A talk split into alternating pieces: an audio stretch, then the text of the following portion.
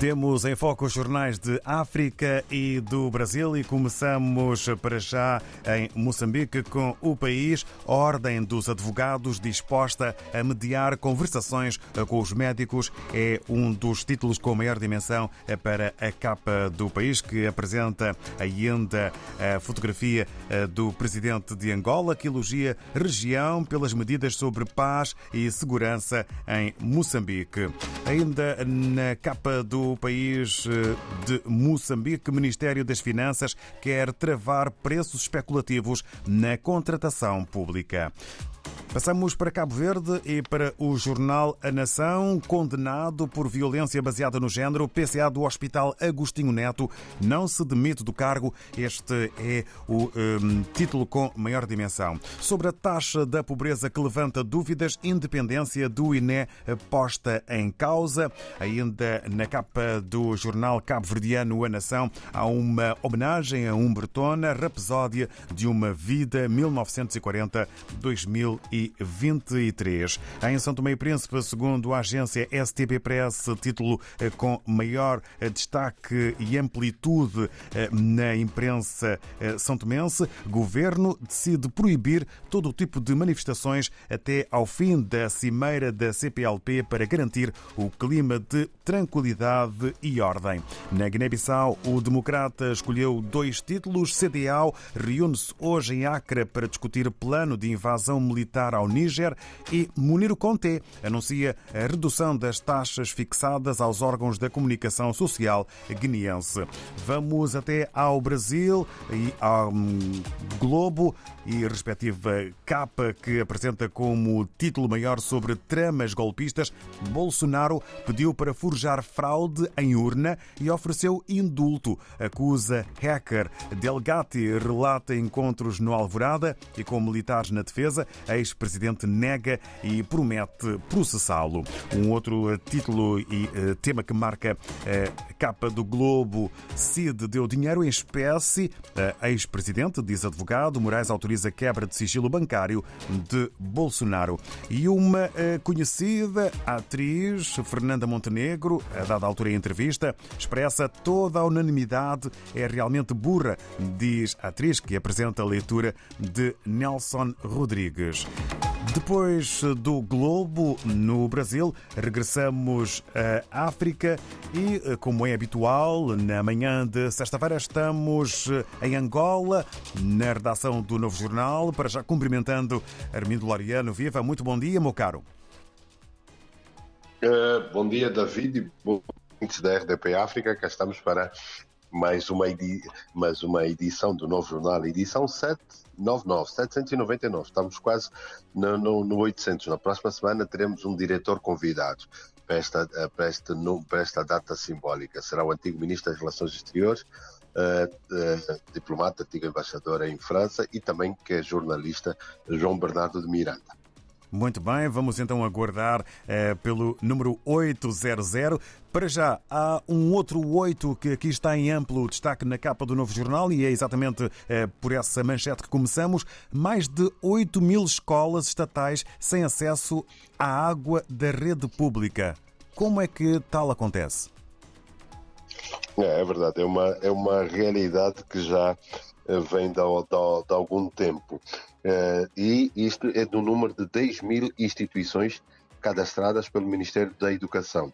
De 10 mil, mais de 8 mil uh, estão sem acesso à água da, da rede pública. Esse trabalho, esse estudo foi feito entre 2001 e 2022.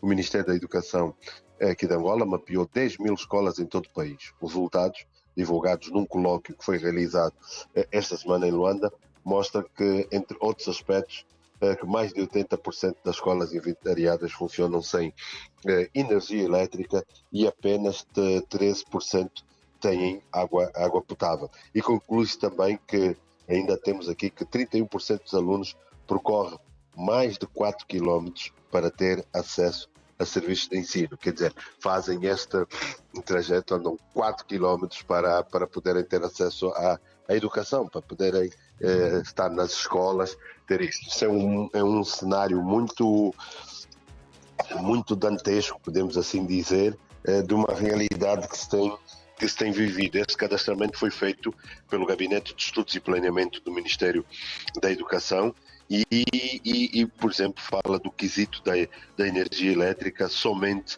1.800, 1.800 das 10 mil escolas aqui em Angola eh, possuem fontes de energia. Quer dizer, 18% das escolas aqui possuem eh, uma fonte de energia.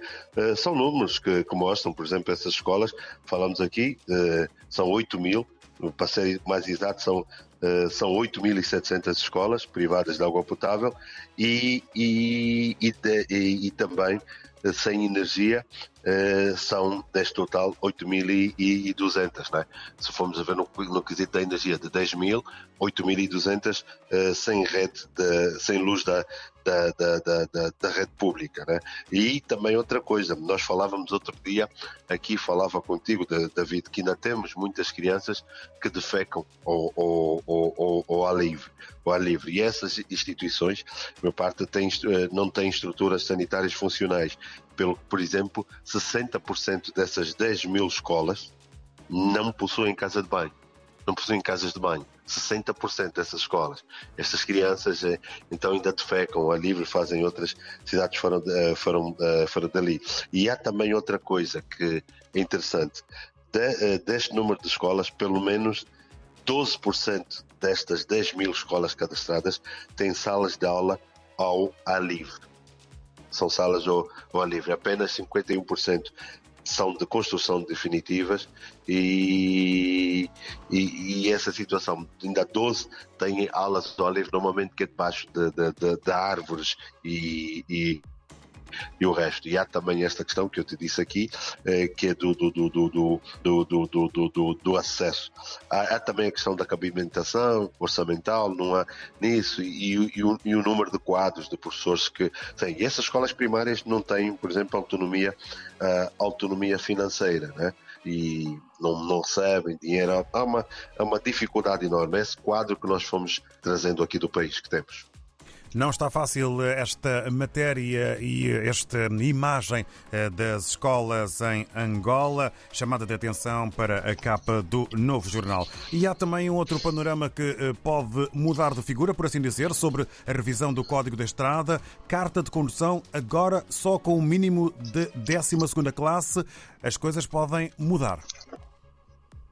Pois, é, isto foi colocado agora uh, uma consulta à proposta, um projeto de lei de revisão do Código de Estrada. Uh, já disse aqui que a sinistralidade rodoviária é uma das maiores causas de, de morte aqui no país. Nós temos a malária, uh, temos também a sinistralidade rodoviária que, uh, que aparece. e então, nesta proposta, o Executivo, através do Ministério do Interior, que é uma espécie de Ministério da Administração Interna aí, prevê esticar para a 12 classe a escolaridade mínima para os cidadãos que pretendem obter a carta de condução eh, pretendem obter a carta de condução. Por exemplo, no código, eh, no código atual, o nível académico exigido é a sexta classe e eles pretendem estender até a 12 classe. Esta proposta vem pautada no, no, arquivo, no, no, artigo número 127 do projeto de lei da revisão do Código de Estrada, que já está em consulta pública, como eu te disse. É tida é, muito ambiciosa pelos líderes das associações de taxistas e, e, e motociclos, mas eles não acreditam que esta uh, situação terá, uh, aqui vou usar uma expressão, como eles uh, estamos em estrada, não terá rodas para, para uh, para, para andar, porque o número de desempregados pensam eles que irá aumentar com isso, uh, muitas multas serão aplicadas e é uma situação que eles entendem que a Associação dos Taxistas e outros não concordam, não concordam com, com, com isso. E dizem que quem está a impor também deve criar condições para que isto a, aconteça. Mas o certo é, é que isto aqui, situações uh, como esta coisa da carta de condução e também uma espécie de tolerância zero ao, ao, álcool também, porque morre muita gente nas estradas de Angola e uma das causas também é o excesso de velocidade ou condução por, uh, por embriaguez. Vejamos os próximos tempos. Entretanto, eh, há um empresário que se recusa a responder a acusações, burlas, invasão e abuso de poder num só visado Cláudio Dias dos Santos. Vamos conhecê-lo melhor contigo. É, é, verdade, é uma matéria que surge aqui no Novo Jornal porque uh, trata-se de uma pessoa que é useira e vozeira nesse tipo de práticas e as queixas vêm de vários lados e nas acusações predominam uh, supostas burlas, invasão de privacidade e abuso de poder. Uh, as alegadas vítimas insistem em citar o nome de Fernanda Piedade dos Santos, Nandou, antigo presidente da, da, da, da, da, Assembleia Nacional e pai deste deste empresário Cláudio Dias do, do, eh, dos Santos, e parece que aqui o, grande coisa é que voltamos ao outro tempo, o tempo da impunidade, né? em que ainda temos pessoas que, se, uh, por força do, do, do, do poder e da, e da autoridade que dizem ter, em função de serem ligados às famílias de quem são, e usam esse poder para se substituírem ao, ao, aos tribunais. O que há aqui é que é um conjunto de, de, de, moradores nacionais e estrangeiros num determinado condomínio de Alcevita em Luanda, e que este indivíduo uh, lá apareceu e retirou estas Algumas mudou a fechadura, outras uh, deixou-as trancadas lá, outras retirou e não tem acesso aos seus pertences. Num caso que está a marcar aqui a, a, a sociedade, que é de um verdadeiro uh, abuso do poder, né? incumprimento contratual da parte dele, mas ele acaba fazendo isso pondo estas pessoas. Foram essas pessoas mesmo que recorreram ao, ao, ao jornal por causa da situação que se têm, eh, têm estado a viver. E não há quem não se sinta indignado. Eles foram retirados dos apartamentos, nem tiveram tempo para tirar os seus pertences. E este, este empresário, Cláudio Dias dos Santos ainda se arroga no direito uh, de o fazer. Diz que não há lei, há uma, uma verdadeira impunidade, invoca o nome do, do, uh, do, seu pai e tantos outros para essa situação. Mas isso é uma situação que os angolanos uh, têm uma triste memória disso, porque já há algum tempo não sei se fazer isso. Mas mesmo quando o próprio presidente João Lourenço diz que ninguém é tão grande que possa desafiar a lei e que se achar impune, nem ninguém é tão pequeno que possa ter acesso à defesa e proteção da lei. E, e trouxemos essas situações porque a cidadania cidadãos, em nome do interesse público, porque há cidadãos que são lesados, há, há pessoas que pagaram para ter um imóvel e depois chega alguém que se usa nessa autoridade e desrespeita completamente os tribunais, a polícia que lá aparece, toda e qualquer autoridade e vem e exercendo esse tipo de situações. Isso são matérias que nós trouxemos não só nesse caso, mas há também casos da mesma pessoa com burlas, casos que já vêm de há 10 anos e começam a surgir várias situações uh, do género contra o mesmo tipo de pessoas. Então, isto é, é, é, terminando, é mais um bocado para a sociedade em, em, Angola passar a refletir, até que é muito mal também, mesmo para a atração de investimento. Algumas dessas pessoas são estrangeiras e, e ninguém vai investir em Angola, ninguém vai trazer investimento se não tem garantia de segurança, se não tem garantia de seu investimento, porque pode pôr dinheiro, pode pôr investimento e depois chega alguém que se arroga na autoridade porque é filho deste ou porque está ligado, é, filho deste ou daquela, porque está ligado a partido A ou B e retira completamente as coisas das pessoas e as pessoas ficam sem capacidade de, de, de, reagir. Isto é mau também neste quesito, né? além dessas violações todas, mas também para a imagem do país na atração de investimentos e das coisas todas que se querem. Então é este registro que nós temos aqui nesta, nesta, nesta edição.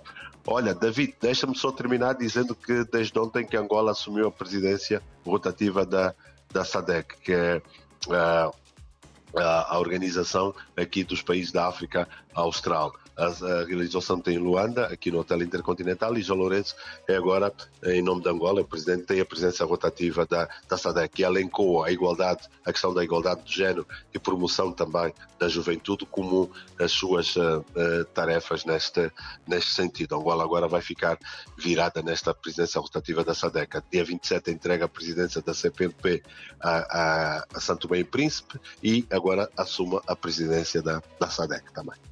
Obrigado, caro Armindo Laureano, por esta apresentação do novo eh, número eh, para o novo jornal. Um abraço e votos de uma boa jornada nesta sexta-feira para toda a equipa da redação. Um abraço, um candando e até à próxima semana para a edição 800. Um, um candando, estamos juntos. Um grande abraço. Tudo Obrigado. Bom. Um bom dia, Armindo Laureano. Tivemos aqui em foco o novo jornal.